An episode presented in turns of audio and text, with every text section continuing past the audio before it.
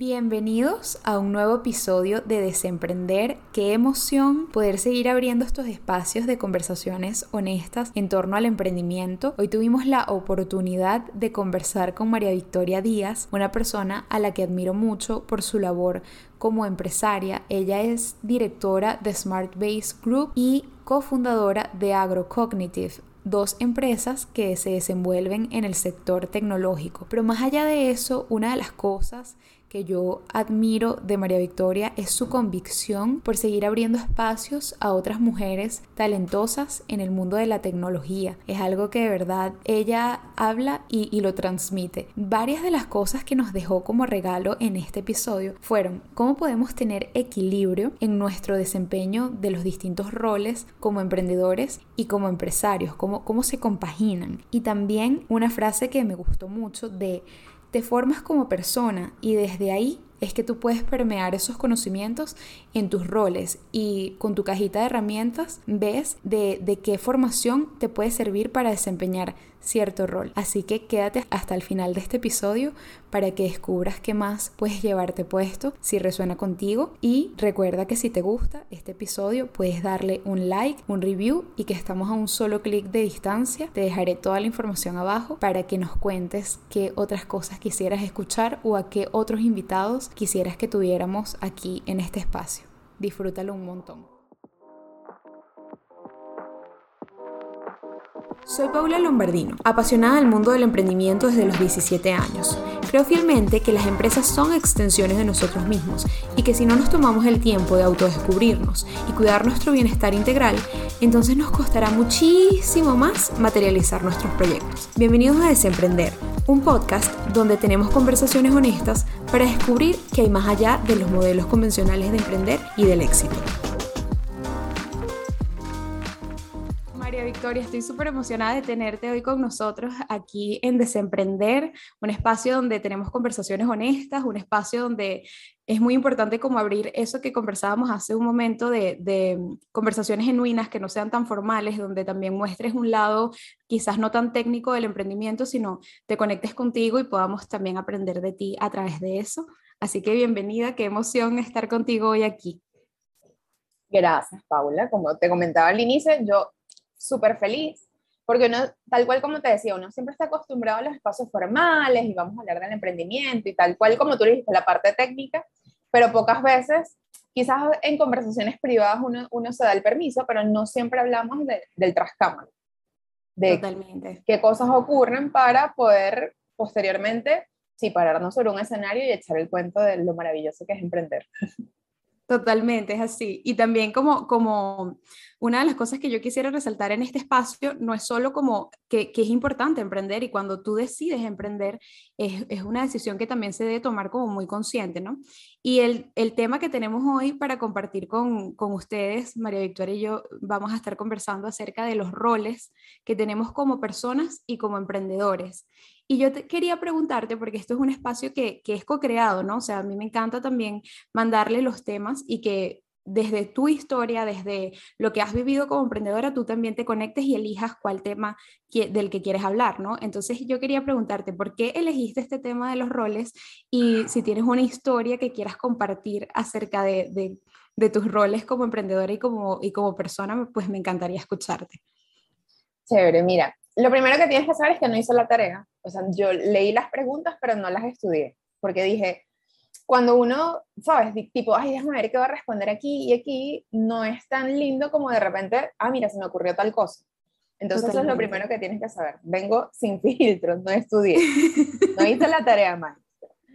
Eh, escogí este, este, este tema en particular, me pareció muy cool, porque además como mujeres tenemos unos roles que generalmente se nos, se nos, eh, se nos etiquetan a nosotras las mujeres y no necesariamente a los hombres, como por ejemplo el hecho de la maternidad.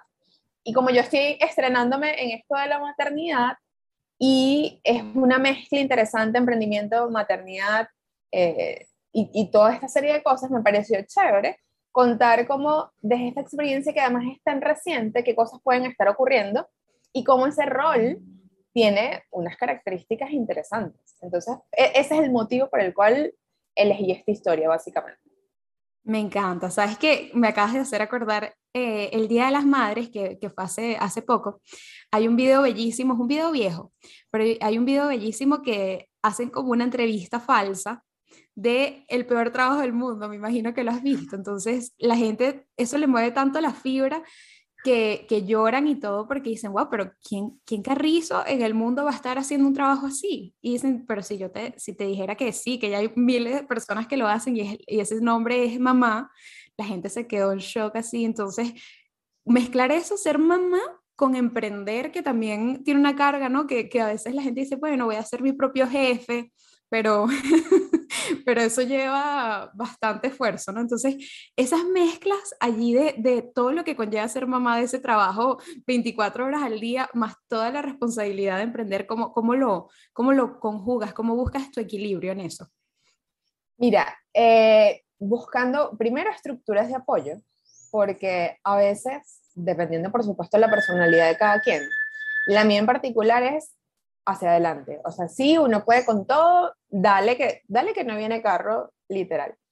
Sin embargo, cuando agregas una responsabilidad como esta, que es la de criar a una personita, como le decía yo a una persona, yo pasé nueve meses haciendo un cuerpito, unos órganos, una cosa, no es menor. Ahora, los siguientes meses es tratar de mantener con vida a ese ser biológicamente, biológicamente hablando, el, el, cuerpo de una mujer está como en alerta y, o sea, la biología te dice, tú lo que tienes que hacer es mantener con vida a esta personita que está aquí, porque no se da abasto por sí misma. Entonces, tu, tu responsabilidad es esa, a través del alimento, de, mantenerla segura. Entonces, es, es bien interesante.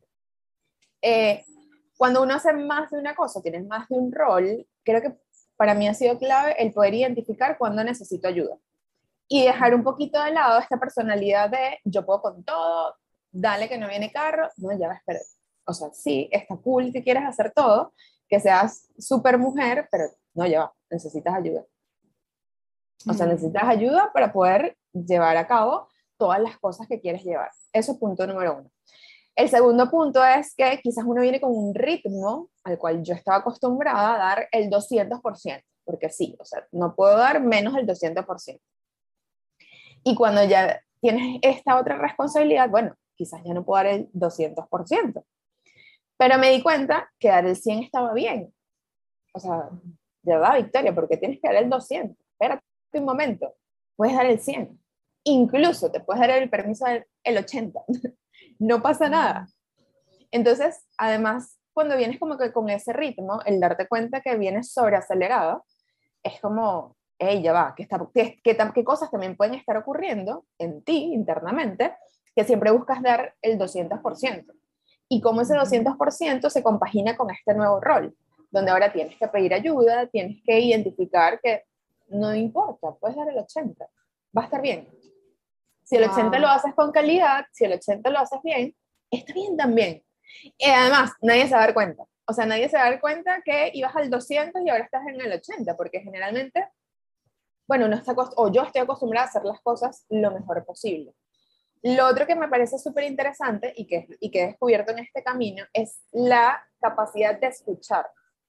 Y cuando hablo de la capacidad de escuchar es escuchar hacia afuera y escuchar hacia adentro. Cuando uno tiene un nuevo rol, la gente te va a decir cosas, como que, ay, pero es que ser mamá y emprender y estar en la calle, eso no se puede. O estás en una o estás en la otra, por ejemplo e incluso, e incluso escucharse, o sea, escucharte a ti misma, donde a veces el cerebro te dice, epa, no puedes. O, uy, no lo, estamos, no lo vamos a lograr. Entonces, la, la capacidad de escuchar hacia afuera y hacia adentro, esos mensajes que pueden hacer que te potencies o que te limiten, también ha sido clave. Entonces, estructuras de apoyo, identificar que no tienes que dar el 200% en todo momento, y el, la capacidad de escuchar hacia adentro y hacia afuera esos mensajes que te limitan o te potencian, creo que ha sido clave. Wow, los tres puntos que acabas de decir me parecen extremadamente valiosos porque, por ejemplo, haciendo como un recap de, de los tres, en el tema de pedir ayuda, muchas veces, por ejemplo, hablando yo también desde, desde mi, mi experiencia, a mí me costaba muchísimo pedir ayuda. O sea, como que no eh, decirle que necesito apoyo a alguien es como mostrar mi lado débil, vulnerable, entonces ¿cómo voy a hacer eso? Por favor, es que no, es imposible, tengo que estar así también como tú dices del, del punto número dos, tengo que estar en el 200% y si no estoy allí, este, entonces ¿cómo puede ser? ¿no? Es como también volver a las raíces y darnos permiso que es tan importante. A veces somos tan, diría yo, flageladores con nosotros mismos, en no necesito pedir ayuda, en tengo que estar así porque si no estoy así, entonces no voy a tener eh, la vida perfecta o el proyecto perfecto. Y yo creo que realmente eso no existe. O sea, como tú acabas de decir, puedes dar al 80 y... Y, y, eso que, que, también comentabas, nadie se va a dar cuenta. A veces uno también como que se hace unas, unos diálogos mentales tan, tan fuertes como me están observando como cada detalle, seguramente la gente se dio cuenta, todo, y después lo muestras o lo sacas a la luz, sea lo que estés haciendo y dices, wow, la gente no se está ni, ni, pendiente, pues. Y lo otro de la escucha, que también ahí quisiera como hacer énfasis, ¿cómo, cómo has trabajado tú esa parte? ¿Tú eh, has pedido apoyo, por ejemplo, de terapia o, eh, o algún grupo no sé, no sé cómo llamarlo, pero ¿cómo has hecho tú esa escucha? No solo por, por lo externo, porque creo que nosotros en general todos los humanos tenemos como esa, esa habilidad de escuchar afuera bastante desarrollada, pero para adentro, ahí es, ahí es donde está el trabajo, ¿no? ¿Cómo, cómo has hecho eso? Mira, primero eh, ha sido un trabajo de años, o sea, esto no es de un día a otro. Ahí voy a, voy a permitirme diferir, eso de que tenemos desarrollado la escucha hacia afuera. No siempre. Y está lindo porque a lo mejor estás hablando desde tu mirada y, me parece lindo que reconozca que puedes escuchar, pero no siempre. O sea, es impresionante cómo los seres humanos no escuchamos tan bien o no tan rápido como hablamos o no tan rápido como pensamos. Y también hay un tema biológico, ojo, la frecuencia, cuando lo ves a nivel de frecuencia, la frecuencia de la voz humana eh, y la capacidad de escucha en términos de frecuencia también es distinta.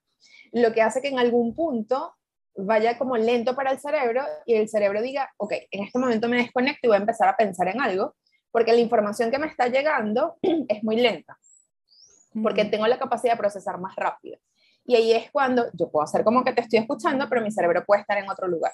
Entonces, la verdad es que no nos escuchamos tan bien como deberíamos. Y eso hace, porque ni siquiera estamos hablando, hay como dos fases. Una en términos de contenido, de qué es lo que estás escuchando, y otra en el proceso completo, de prestarle atención consciente a la otra persona. Estoy aquí, te estoy escuchando y estoy atendiendo cada una de las palabras que estás diciendo sin que mi cerebro se vaya a pensar en otra cosa. Entonces, eso es importante. Y eso es algo que se va desarrollando a lo largo del tiempo, yo vengo de una carrera de ingeniería que es como muy, mucha estructura, mucha matemática, te invita a pensar eh, justamente de, forma lógica. Y en algún momento me di cuenta como que, ok, yo voy a trabajar con personas, estoy trabajando con personas, y la matemática, la lógica y la estructura ha hecho que piense mucho en procesos. Y en algún momento necesito empezar a trabajar este otro lado humano que a nivel de carrera universitaria no se ve tanto. En ese momento empecé a hacer, eh, me certifiqué como coach eh, personal, hice luego coaching ejecutivo y luego eh, organizacional, ejecutivo y personal. En el camino hice psicología positiva, he tenido, por supuesto, acompañamiento a nivel de coaching para, para ¿sabes?, para, para acompañarte, porque sí, eso, eso, eso me parece crucial, el hecho de saber que no, solitas, no necesariamente sí vamos a llegar. Yo siempre digo como que sí vamos a llegar, pero vamos a llegar más lento y quizás el camino va a ser un poquito más, más cuesta arriba. Entonces, en términos de acompañamiento, a mí me gusta muchísimo eh, el tema del coaching, porque claro, mi mente es mucho más práctica. La terapia me parece también súper cool, pero en algún punto mi mente ansiosa, esto de, ok, vamos a, a, a trabajarlo desde lo profundo, sé que me va a tomar más tiempo, entonces como que, bueno, la parte que me gusta más es la del coaching, que es un poco más pragmático, vamos a hacer, identificamos dónde estamos parados y cuál es el plan de acción a, a, seguir. Entonces, esa ha sido como mi estrategia en términos de acompañamiento y como te digo, es algo que viene como, o algo que vengo haciendo desde hace muchísimos años para poder llegar al punto de decir, me puedo escuchar a mí mismo. ¿Qué me estoy diciendo? Estoy haciendo rumiación estoy dándome mensajes que me están potenciando o definitivamente, epa, este mensaje que me estoy diciendo todos los días es lo que está haciendo que no logre avanzar. Es un proceso largo, pero lo importante es querer hacerlo y empezar. Totalmente, totalmente. Es un proceso y, es muy interesante cuando uno ya, yo no soy la, la, más ducha en esto, pero ya yo también he tenido como esos momentos donde puedo atajar la mente como un poquito, ajá, pero ¿por qué te estás diciendo esto? Y tú cuando lo, lo empiezas a ver y te das cuenta, es como, wow, o sea, yo no soy mis pensamientos, ¿no? Pero volviendo al tema también de, de los roles, acabas de mencionar varias cosas que, que, de todo lo que has hecho, ¿no? A veces también como que nos perdemos en todo lo, en todo lo que hacemos, ¿no? En el tema de, de psicología positiva, o sea, como, por ejemplo, conozco personas que dicen, ok, yo estudié en ingeniería, ¿puedes repetirme otra vez? Ingeniería... Electrónica. Yo estudié ingeniería electrónica y así me quedo ese es mi rol, no, no, nadie me saca de ahí. Yo estudié ingeniería electrónica y yo no puedo entonces estudiar psicología positiva y yo no puedo entonces estudiar coaching. ¿Cómo has hecho tú, cómo ha sido tu proceso para, no sé, no, yo creo que no, no se salta de rol porque sigue siendo un rol en tu vida, pero ¿cómo has hecho tú también? ¿Alguna vez has tenido, has tenido como ese sentimiento, ya, pero yo estudié esto o yo soy esto y ya? ¿O siempre has tenido como esa flexibilidad de, querer indagar y de querer em, también, sí, descubrir qué, hay en otros roles, ¿no? Sí, es, la pregunta está interesante porque cuando la gente me ve en ambos roles, me dicen como, ya va, espérate un momento. Porque en qué momento haces una cosa o haces otra, porque además las vemos como cosas disonantes. Trabajar con personas y trabajar con tecnología, trabajar con, con equipos y trabajar con máquinas. Entonces la gente se queda así como, espérate un momento. O cuando saco los post-its, cuando hago dinámicas con post-it, tipo, ok, vamos a hacer una dinámica de grupo y la gente me dice como, ok, ¿qué pasó aquí? La verdad es que yo, yo vivo feliz con mis dos María Victorias. Yo digo, son dos María Victorias. Que en algún punto se complementan, porque, insisto, o sea, chévere, tú estás estudiando una carrera técnica, pero estás trabajando con personas. Y trabajar con personas parte del punto de trabajarse y hacer una serie de cosas que te permiten hacer mejor ese rol. Entonces, eh, la verdad para mí no son nada separados porque yo no puedo ser una experta en tecnología y no saber trabajar con personas. Y eso a veces parece mentira, pero no es algo natural. Es decir, no es algo natural, no. No se nos enseña a eh, trabajar con personas. Mm. Y la gente que puede decir, de Victoria, pero ¿de qué me estás hablando? O sea, tratar con personas, desde chiquitos tratamos con personas, sí, eso es una cosa, pero alinear un equipo en pro de un mismo objetivo. Identificar, por ejemplo, ¿sabes qué es súper valioso? Identificar fortalezas en las personas. Porque tú como líder de un equipo, si no eres capaz de identificar cuáles son las fortalezas de tu equipo y saber hacer fine tuning de eso en pro de lograr los objetivos, bueno, estás desperdiciando un potencial inmenso.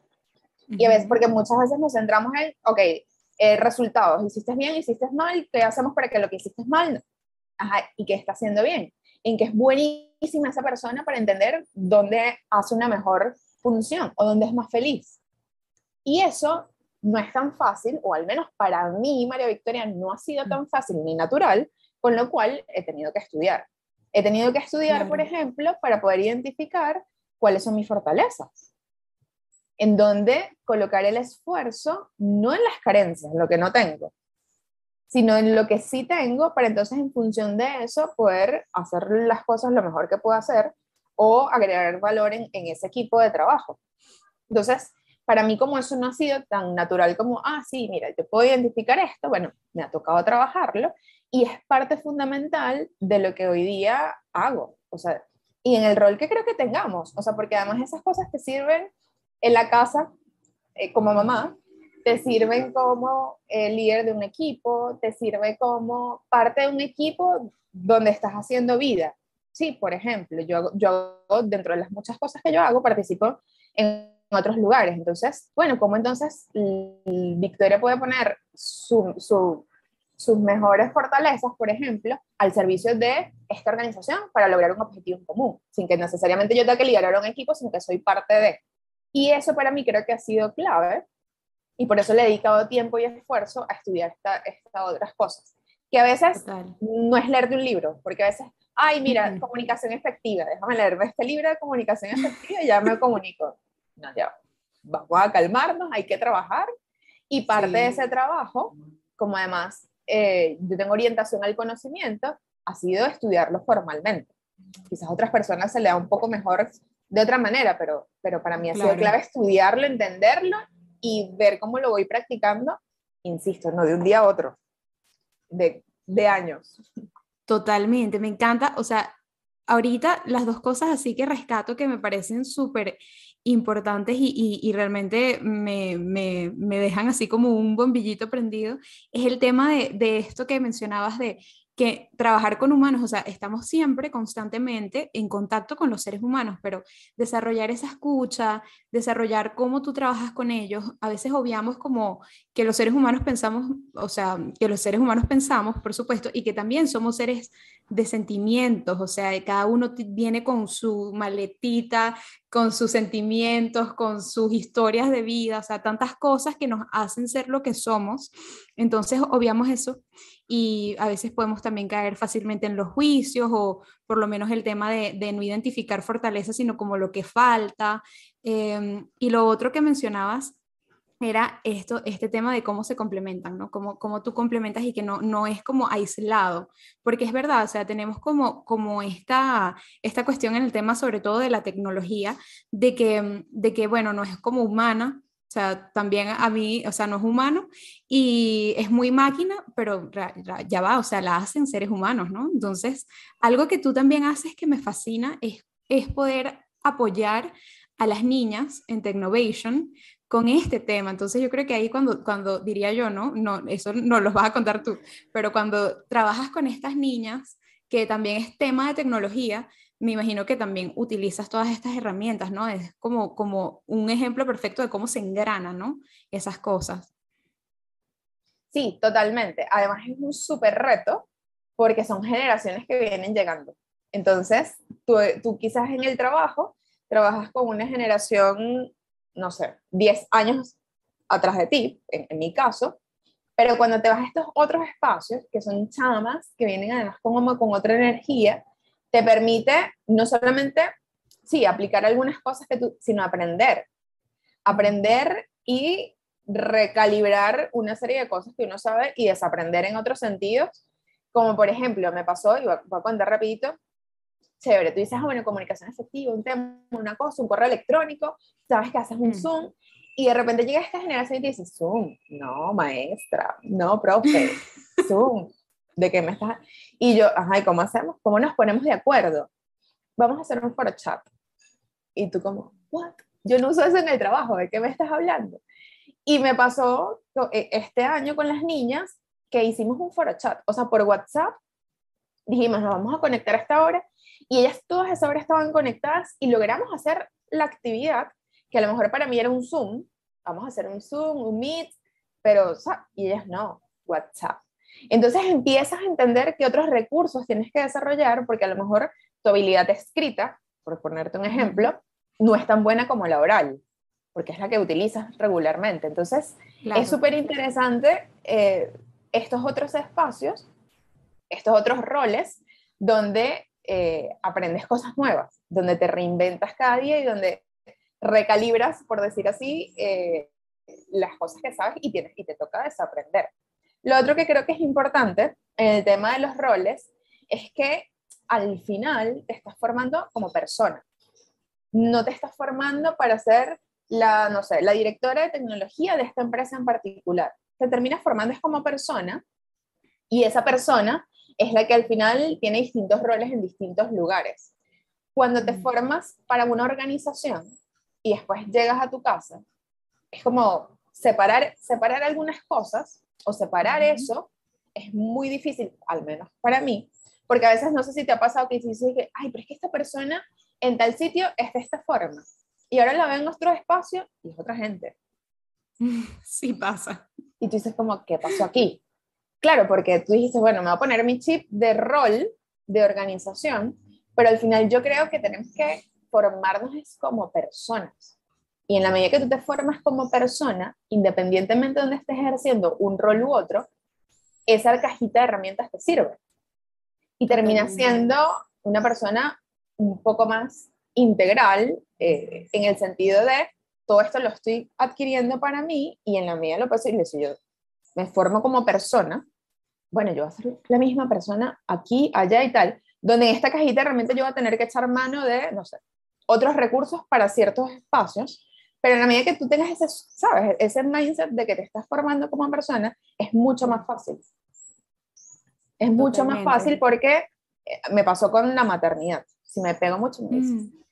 Porque a veces me, me, puedo caer. tranquila, yo, yo estoy contenta escuchándote y de hecho esto que, que, que, vas a mencionar ahorita de la maternidad, lo tenía aquí en la, en la mente, te estaba escuchando y yo decía, quiero preguntarle a María Victoria, ¿cómo en su maternidad, cómo la maternidad ha influenciado su emprendimiento, su rol como emprendedora o empresaria en este caso ya, y cómo su rol de empresaria también ha influenciado su rol de maternidad? Entonces quisiera escucharte, yo estoy contenta escuchándote, así que tranquila. Ok. Por cualquier cosa me haces una seña así como, ya. No, a ver, lo, que, lo que quería comentar un poco, cuando, cuando uno va a ser mamá, te dicen como que mira, no hay manual, esto no se aprende así de un día al otro, o sea, tú vienes y estás como, lo que te pueden decir, las personas allegadas a ti, pero no termina viendo nada escrito. Y en esos momentos reflexivos eh, de maternidad, yo decía, bueno, pero yo me voy a enfocar en ser mejor persona. Y con eso debería bastar. No me voy a enfocar en ser mejor mamá, ni la mejor mamá del mundo, ni en ver cómo puedo hacer las cosas. No, Victoria, enfócate en ser mejor persona. Y en la medida que tú seas mejor persona, vas a ser una buena mamá, vas a ser una buena empresaria, vas a ser una buena vecina. Entonces, cuando hacemos ponemos el foco allí, es donde yo digo, conchale, quizás eh, invertimos mucho tiempo en armar esos roles y darle herramientas a esos roles, cuando a lo mejor el esfuerzo puede estar en ser mejor persona. Y eso se termina transmitiendo a los distintos ámbitos donde tú te desenvuelves. Entonces, ¿cómo afecta uno en otro? Hay cosas que sí cambian, como por ejemplo el hecho de que ahora eres responsable de otra personita, te hace, por ejemplo, valorar un poco mejor los riesgos. Quizás uno en el emprendimiento, uno puede ser más arriesgado cuando dices, bueno, la única consecuencia en todo caso la, la tengo yo como, como, no sé, no cobro este mes, por ponerte un ejemplo. Pero bueno, vamos a lanzarnos por aquí porque yo sé que si invertimos esta, esta, no sé, esta partida presupuestaria en esta campaña de marketing, nos va a ir chévere. Si no nos va chévere, bueno, no cobro, no, no como este mes, por ponerte un ejemplo. Claro. Cuando tienes una responsabilidad en casa, quizás el tema del riesgo lo evalúas distinto. Porque dices, epa, si no cobro, yo tengo una hija, mejor vamos a pensarlo un poquito, eh, ¿qué, ¿qué, pasa si? Y a lo mejor es un ejercicio de what if un poco más extenso. Eh, pero ya tienes como que cuando le incluyes esa variable, el riesgo toma como, como otras características y eres quizás un poco más cuidadoso. Eso, eso en mi caso ha sido importante. Y lo otro, eh, como influenciado, es en el balance vida-trabajo. Que mm. uno lo viene escuchando, uno lo viene escuchando, pero cuando hablamos de esa victoria del 200%, eso es igual workaholic, igual no es tan sano. O sea, porque uno a veces cree que, eh, ay, sí, lo estoy dando todo y tal. No, ya va, espérate, eso no es lo mejor, porque entras en burnout. Y al final, eh, el cuerpo en algún punto te va a decir, stop, y a veces cuando dice stop, yo digo, pasó un switch y una gente que no se pudo parar de la cama. Mm. Entonces, el tema maternidad también biológicamente te dice, ok, este cuerpo está cambiando, mis necesidades también cambian, ahora tengo esta personita que necesita tiempo, entonces, ¿cómo compaginas ese tiempo para poder brindar tiempo de calidad, además, porque no va a ser muchísimo, porque tienes muchas cosas que hacer, entonces, ¿cómo empiezas a entender la vida, eh, el balance vida-trabajo de forma distinta? Ya no como una moda, ya no como algo como, ay, sí, hablemos del balance vida-trabajo y todos necesitamos, sino como, ok, hay que hacerlo. Un tema serio. No, no, hay, que hacerlo. Totalmente. Y que además quiero, porque quizás antes llegaba y decía, es que quiero trabajar, quiero terminar esto, y es que me encanta, porque además yo siempre le decía a las personas, es que trabajas mucho, pero es que me encanta. Entonces, Mm. Es, es, un círculo vicioso porque te encanta. Pero bueno, ahora me encanta también jugar con mi hija. Claro. se compensan cosas. Te compensan cosas y ahora soy como un poco más consciente de que también te hace consciente como, como líder de equipo. Porque ahora estoy como más del tipo, hey muchachos, se tienen que desconectar. Es como, es mandatorio. Pero es que podemos seguir, bueno, pero es mandatorio porque en la medida que tú sigas, tampoco identificas qué cosas te gustan o qué otras cosas pueden haber que también te den e, esa energía. Que en mi caso, bueno, llegó y es, y es mi bebé y cool, pero cuando no lo tienes, quizás cuesta un poquito identificar qué otras cosas te gustan para poder hacer ese balance, pero en la medida que estés mucho tiempo trabajando, no te estás dando el espacio para identificar eso que te puede llenar de energía y que también puede ser muy cool y que te desconecta de, de ese, ¿sabes? De, de ese flow que, que, bueno, que puede ser muy divertido y muy chévere, pero que cansa. Totalmente. Sabes que ahí yo tengo una, una, una, pregunta, claro, puede ser desde mi visión y quiero, quiero también conocer la tuya, que a veces cuando también nos pasa que nos perdemos en los roles o nos perdemos en lo que estamos haciendo y, em, y ¿cómo decirlo? Em, pasa que, ay, se me fue la idea, pero pasa que, que em, cuando estamos haciendo tanto, tanto, tanto, a veces también como que colocamos nuestro valor en estar más ocupados, o sea, como que entre más, entre más ocupado esté, más valor tengo. Entre más trabajo tenga, entonces más valor tenga por, tengo porque estoy haciendo más. Entonces, ¿alguna vez eso te ha pasado a ti o, no sé, quiero como conocer tu opinión respecto a esto. Sí, sí, sí me ha pasado y, y creo que también es un tema de, de, personalidad y la autoexigencia que nos damos a nosotras mismas. Eh, yo no sé si es un tema, o entiendo que es un tema a veces también de género, de que como para poder, eh, ¿sabes? Como para poder estar ahí, entonces necesitamos hacer mucho más, y esto está estudiado, por las mujeres cuando evalúan a nivel organizacional lo que hacen o lo que hacemos, siempre termina siendo mucho más de lo que hacen los hombres porque sentimos de alguna forma que para poder estar ahí necesitamos dar más y nos, y nos sobreexigimos. Sí me ha pasado. Y eh, también ha sido de, de, estos últimos meses, ni siquiera de estos últimos meses porque la pandemia además hizo que hiciéramos más, o sea, como que salgo a una reunión, entras a otra reunión, porque imagínate ahora qué chévere. Ya el tiempo que duraba de ir a una reunión a otra, ahora lo puse en otra reunión. O sea, imagínate tú, lo, y me pasaba que a veces entraba a otra reunión, sí, no, y a veces entraba a reuniones y decían, ok, necesito cinco minutos para ir al baño, qué pena. Y las personas como, sí, Victoria, porque es que he pegado las últimas cuatro reuniones y no me he parado, o sea, ni siquiera para ir al baño. Espérate, espérate un momento, porque en algún momento sentía que si no hacía, entonces no lo estaba logrando o no, ¿sabes? No, como tú dices, quizás la valía estaba en el punto de mientras más haga, más valgo, más valor agrego. Y en algún momento dije, ya va, vamos a hacer un stop. Y además, lo interesante, ahí viene que nadie se dio cuenta. O sea, si yo, si yo pasé de 10 reuniones a 5, nadie se ha dado cuenta hasta ahora. Es decir, sigo haciendo o sigo agregando valor de la misma manera que lo estaba haciendo antes, pero sin el burnout. Sin llegar al punto de, epa, no damos más. Porque al final también entendí que no pasa nada si pasas una reunión de un día a otro. O sea, no tienes que meter las 10 el mismo día, las puedes hacer. Porque no es que estés dejando de hacer cosas, sencillamente las estás reordenando de manera distinta, de modo que puedas ir al baño, puedas comer. ya va, puedes no hacer nada. Que eso, eso también es no hacer nada. O sea, media hora sin hacer, o sea, ¿de qué me estás hablando? Sí. Sí. Porque esa media hora es la que te va a permitir tomarte un café y despejar la mente. Y la próxima hora va a ser mucho más productiva a que si pegases las cuatro horas corridas donde crees que estás haciendo más, pero realmente te estás sobreexigiendo al punto que en las últimas dos horas estás al, no sé, al 50% de lo que pudieses estar porque estamos sobresaturadas. Totalmente. Sabes que, que respecto a lo que estás compartiendo ahorita, una vez que yo escuchaba a alguien que decía que estaba malinterpretada, malinterpretado el significado de ocio, porque el ocio realmente, no, no sé la etimología de la palabra ni más allá, pero que el ocio realmente no es como que, ay, me voy a, estos 30 minutos que, que estoy dejando de hacer o de poner esta reunión, eh, voy a jugar Candy Crush, no sé, en el teléfono o algo así. No, sino que es como justo ese espacio donde tú te permites pensar, descansar la mente a través, no sé, puede ser una lectura, o sea, cada quien tendrá como su momento de, de aprovecharlo, ¿no? Porque quizás, bueno, hacer scrolling en Instagram no es aprovechar esos 30 minutos, pero un libro o jugar con tu hija, en, en tu caso, por ejemplo, te permite a ti expandir también como el pensamiento, ¿no? Como darle esa relajación y eso también es productivo. O sea, a veces el ocio no es tanto como, ay, me voy a poner a jugar, sino que es como el espacio necesario para también ser productivos en otras cosas.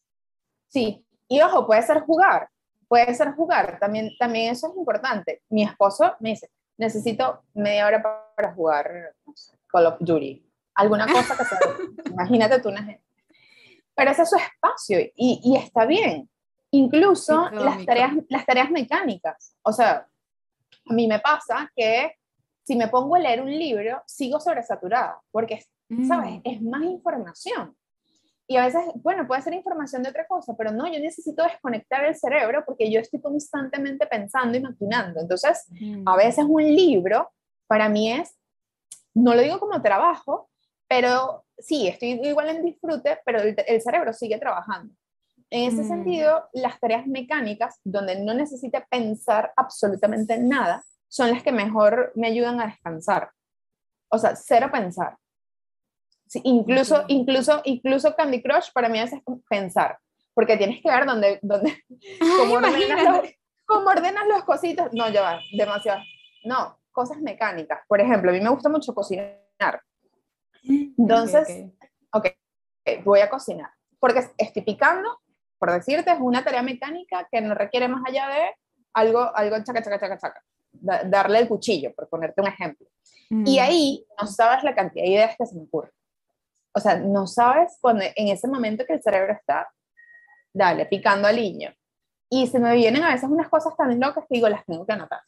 Eh, busco el teléfono rápido, las anoto y después sigo porque digo, epa, esto no se me hubiese ocurrido de otra forma. O la mm. contemplación. ¿Sabes qué? Que, que a mí me ha funcionado mucho. Meditar no me ha funcionado. Meditar. Mm. Esto de, no, que el cerebro en blanco no lo he logrado, ya yo lo acepté y dije, bueno, hacemos otra cosa. La meditación, sí, porque a veces uno se, ay no, es que Steve Jobs, literal, lee cinco libros, medita, trota a las 5 de la mañana y entonces te haces la idea de que ese es el estilo de liderazgo que tú quieres llegar y eso es lo que tú tienes que hacer. María Victoria. Sí, ahí quiero, disculpa que te interrumpa, pero es que ahí también quería, quería llegar porque es impresionante también, eso es como uno de los puntos que, que, también me hizo como, me dio inspiración para crear este espacio, que yo siento que a veces eso que acabas de decir, ah, bueno, Steve Jobs lo hace, o por ejemplo también hay libros como, a mí me, encanta Tim Ferriss, ahorita que, que, es también con esto que estoy haciendo de podcast, es un referente para mí, pero quizás, bueno, puede ser que yo llegue a la semana de, de, cuatro horas laborales o quizás no, pero es que a veces nos, nos enfocamos tanto como en la fórmula, esta es la fórmula del éxito y ya, y, ay, ¿dónde está la mía? Porque lo que acabas de comentar me encanta, porque sentí como que, wow, María Victoria se ha tomado el tiempo de también descubrirse, descubrir qué le gusta, ¿no? Autoconocimiento. Bueno, mira, para mí no no es leer un libro, para mí es cocinar. Entonces, ¿sabes? María Victoria tiene su fórmula de éxito y no tiene que parecerse a la de Steve Jobs ni tiene que meditar 50 horas al día para, para ser exitosa, porque quizás no es lo de ella, ¿no? Exacto, entonces una vez se encuentra forzando la barra en, no, yo tengo que meditar. Ojo, yo lo intenté, mm. porque me parece una herramienta muy cool y la gente, le, vamos a darle. No, eso era, o sea, la mente, y yo decía la mente en blanco. No, la mente estaba, pregúntame, porque mi estilo es, yo estoy pensando todo el día y apagarla, no sabes. Quizás en el futuro lo pueda intentar, pero por ejemplo descubrí que la contemplación, que también es una forma de meditar, me encanta. Medita, o sea, no sabes, cinco minutos viendo la nada. O sea, una gente ahí que tú dices, Esta, ¿qué le pasó? Bueno, viendo, viendo la montaña, viendo la vida. Pero, pero me ayuda. Y cocinar, me encanta cocinar. Y no quiere decir que Paula salga de aquí y diga, bueno, ahora voy a cocinar porque Victoria se inspira cocinando. Porque a lo mejor odias la cocina, no lo sé. Pero ¿qué, ¿qué, le gusta, Paula? O sea, ¿qué es lo que te gusta? Y eso que te gusta es lo que te va a permitir desconectarte y hacer tu propio camino. Igual yo a veces trotar a las 5 de la mañana, ya yo, ya yo vi que Bill Gates en algún momento, el señor se paraba, por decirte un ejemplo. No, no me puedo parar a las 5 de la mañana. Es que los líderes se paran a las 5 de la mañana. No, lo, no soy líder, o sea, no, yo me paro a las 7 y media, no puedo pararme a las 5. Lo he intentado y es terrible. Y paso el día terrible. Entonces, conocer mi ciclo circadiano, es decir, cuáles son mis horas productivas y cuándo no, también me funciona. Y en algún punto hacía ejercicio al mediodía. Bueno, porque al mediodía era que me funcionaba y hacía el, el, como que el desconect entre mañana y tarde, picaba mi día en dos y no sabes, o sea, fluía demasiado. Llegaba a la oficina que todos me decían, de verdad, o sea, ¿cómo haces para llegar con esa energía? Y yo decía, no sé, pero descubrí que en ese punto, al mediodía, era mi hora de hacer ejercicio. Entonces, no, a las 5 de la mañana es al mediodía. Me encanta, me encanta. Y tenía otra pregunta para ti, María Victoria, respecto a los roles. ¿Cuál ha sido el rol favorito? O sea, de todos los roles que tú realizas, de haber sido ingeniera eh, electrónica, mamá, empresaria, ¿cuál de todos los roles, si pudieras elegir uno o tienes dos o tres, cuál, cuál, cuál elegirías como tu favorito o cuál es el que te ha enseñado más? Ok, te voy a decir unos que no están en el currículum. Ah, ok. Diseñadora de posibilidad. Ese es mi rol mm, favorito. Porque no está casado como con algo, sino que es la victoria que llega, independientemente de donde llegue, a la casa, al condominio, a la oficina, y trata de buscar soluciones y trata de buscar un camino independientemente de, lo que, de la situación que pueda estar. Para mí ese es mi rol favorito. El segundo, entonces me gusta como descubrir caminos, descubrir cosas, y cuando me pongo esa cachucha estoy en flow, o sea, me encanta. Y el segundo rol que me encanta es el de agente de cambio. Y entender cómo desde lo que sí tenemos, desde nuestro margen de acción, podemos hacer cambios, generar transformaciones en un espacio que puede ser mi casa, como mamá.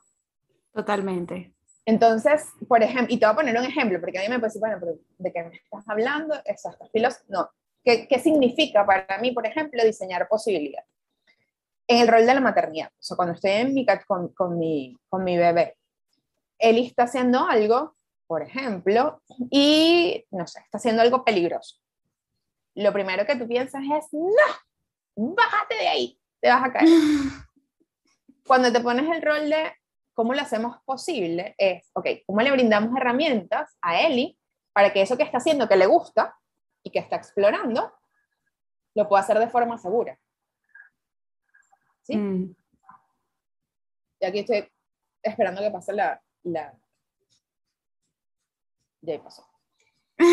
Eh, la, la, ¿Cómo se llama? Eh, y puedes cortar este pedacito la sirena. Eh, entonces, como Eli puede seguir haciendo algo que le gusta desde la posibilidad. O sea, ¿cómo lo hacemos posible? Ah, le tenemos que dar herramientas, tenemos que poner una almohadita abajo porque si, para que cuando se caiga, si, en el caso de que se caiga, no se aporre. Entonces, ese es el rol que más me gusta, ver cómo en vez de irnos con el no se puede, hacemos la forma de hacerlo posible. Y eso es en la mm. casa, por decirte. ¿Cómo lo hacemos? Y una pregunta. ¿Dirías que estos dos, estos dos roles, más allá de llamarlos roles, en vez de roles serían como la esencia que, que compone a María Victoria? ¿O los dejarías como roles? Sí, pudiese, pudiese ser, pero más allá, no sé si llamarle esencia, pero creo que sí, creo que en definitiva es como parte de, de uno mismo, pero a veces yo lo veo como, como, como sombreros. Okay, Porque no siempre estás así, o sea, no siempre estás en no posibilidad. Hay momentos donde tienes que decir, epa, por aquí no.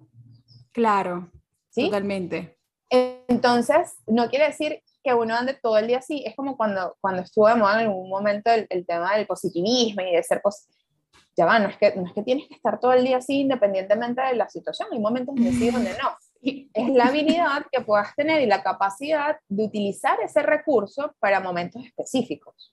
Totalmente. Entonces, cuando uso o cuando tengo ese rol, ese, ese sombrero, por ponerle otro nombre, me gusta. Pero no quiere decir que yo esté todo el día, eh, todo es posible. No, lleva, hay momentos donde no. Mira, no hay claro. Y, y, necesito una mirada externa quizá para que alguien me diga, ah, mira, sí había posibilidad.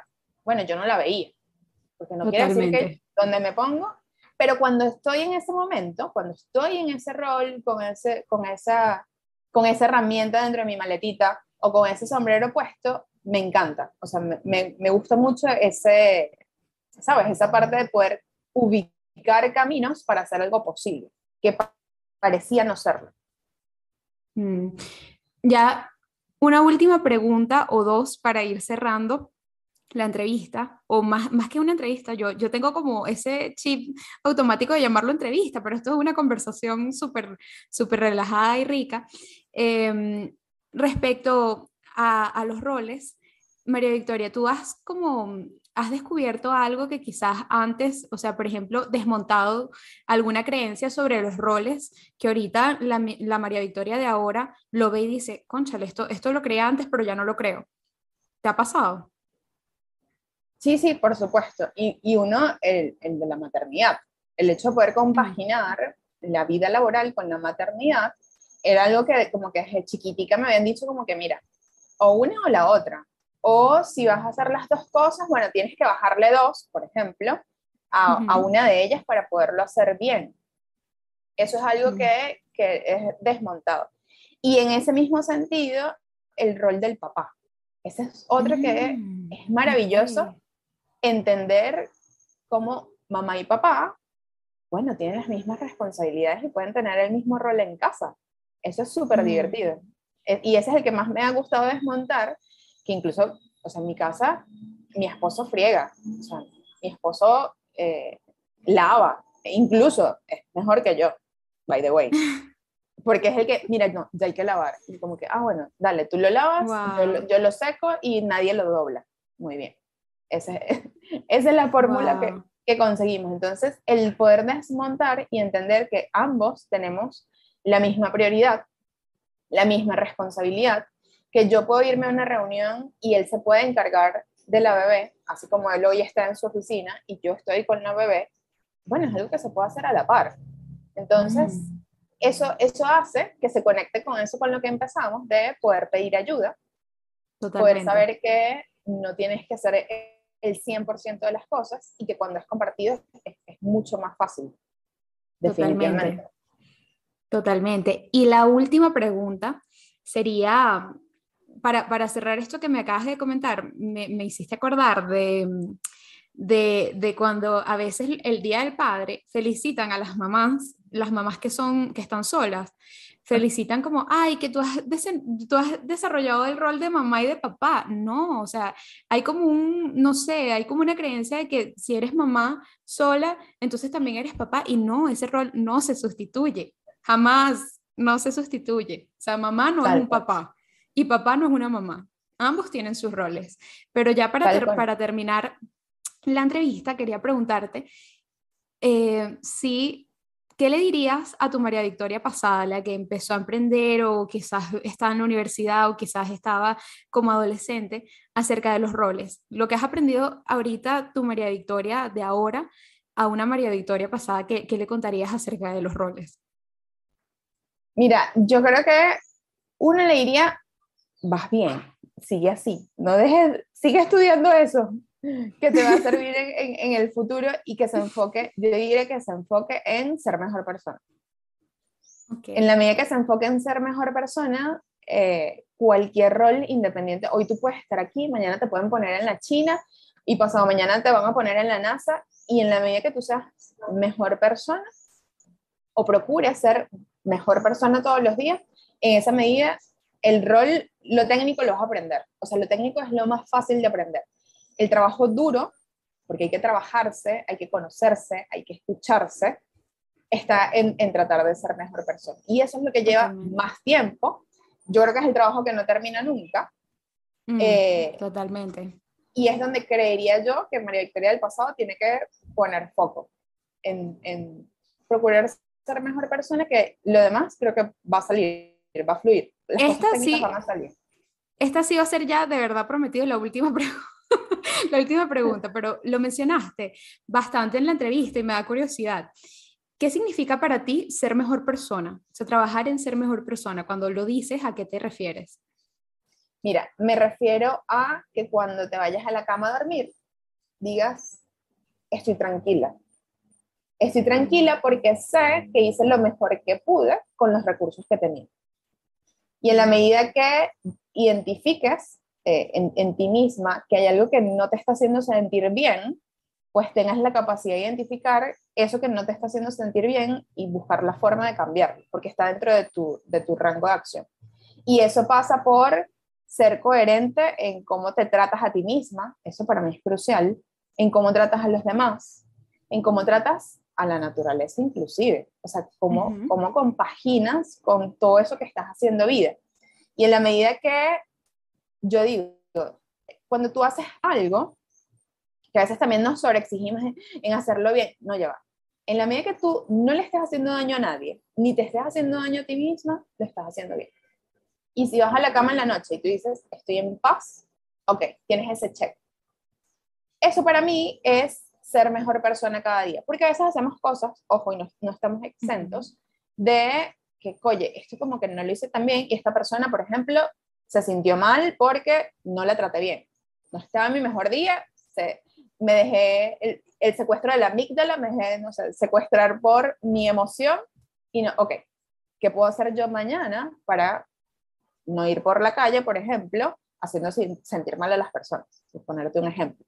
Cómo tengo que cambiar mi comunicación, cómo tengo que mejorar la forma en cómo me comunico, por ejemplo, para que las personas, nada, no, no se sientan mal. Y aquí hay una línea delgada entre donde cosas que sí son tu responsabilidad y cosas que no. Entonces, bueno, uh quien también tiene su, su maletica, ¿sí? Sí. Este, porque hay, hay, que hacer un disclaimer, no es que como, como y, pongo muchos ejemplos de, de a, Steve Jobs, que me parece como una super referencia, que decían, no es que vas a ir haciendo feliz a la gente, no, wait, no es eso. Porque si usted quiere ser feliz, hacer feliz a la gente, venda helados, decía. Mm. Tienes, tendrías que vender helados para ser feliz. Y no a todo el mundo le gustan los helados, además. Y no a todo el mundo le van a gustar los helados, by the way. Sí, qué eh, no, no se trata de eso, ¿sí? Sino tratar de ser consciente en que lo que estás haciendo sencillamente no está perjudicando a nadie más, no le estás haciendo daño a nadie más. Que no pasa por el hecho de tratar de querer hacer feliz al resto, que tampoco es nuestra responsabilidad. Y eso, irnos a la cama sintiéndonos que, que lo estamos haciendo bien. Ay, María Victoria, yo estoy demasiado, o sea, hablé contigo y siento como una energía súper linda, de verdad, que, que me siento súper entusiasmada. Me encanta, me encanta abrir estos espacios de conversación, conectar de forma genuina con las personas y, y conocer un lado. Yo conocí a María Victoria, la conocí, me acuerdo clarito, eh, en, en, no First Tuesday, no, en Impact Hub, en un evento que habían hecho también como de mujeres, creo que era por el 8 de marzo, estaba muy cerca de, de, no, no, sabíamos que iba a caer pandemia, eso fue a inicios del 2020. sí, nosotros nos vimos un viernes, o sea, ya nosotros nos vimos un viernes y cuadramos una reunión para el martes, nunca se me olvide. Y el lunes nos encerraron. El lunes nos encerraron. Así fue, así fue. Entonces la conocí allí y después, o sea, no, no pude tener como un mayor intercambio y después fuiste invitada de nosotros en First Tuesday. Pero hablar desde otro lado, no tanto lo que decíamos técnico del emprendimiento, como bueno, vamos a hablar del liderazgo de la mujer o de el papel de la mujer en la tecnología, sino realmente más adentrarnos a quién es María Victoria, pues me encanta, de verdad, creo que, que, disfruté mucho esta conversación. Gracias de verdad, María Victoria, por tu tiempo, por, por acompañarnos en, en Desemprender y, y, lo valoro muchísimo. Gracias, Paula, a ti por, uno, darte el espacio, darte el permiso de crear este espacio, que, que, me imagino que pasa por, bueno, atreverse, y eso no es menor. Sí. sí. El, eh, no es menor, ojo, no es menor Además que el cerebro es una cosa seria y después te empiezas a decir como, no, y fulano no pudo, y viste, como que no tengo que hacer esto, y no puedo empezar mañana. Y no, Paula, mira, ah, no pudo hoy, mañana. Period. O sea, e, eso está muy cool, con lo cual de verdad te felicito. Y creo que esto va a ser un espacio lindo eh, para todos y para todas las personas que nos escuchan, para todas las personas que nos acompañen, porque parte de eso que comentaba al inicio también de escucharse, está en este tipo de conversaciones, que quizás de forma solita no, no llegamos a ese punto, porque en la medida que te cambian las preguntas, a distintas las que nos podemos hacer nosotros mismos, en esa medida también nos escuchamos y podemos entender y recordar cosas como, ay, qué cool, ¿verdad? Que yo esto, por esto era que lo estaba haciendo. Entonces, de verdad, súper agradecida con el espacio y eh, celebro que, que este, este nuevo camino.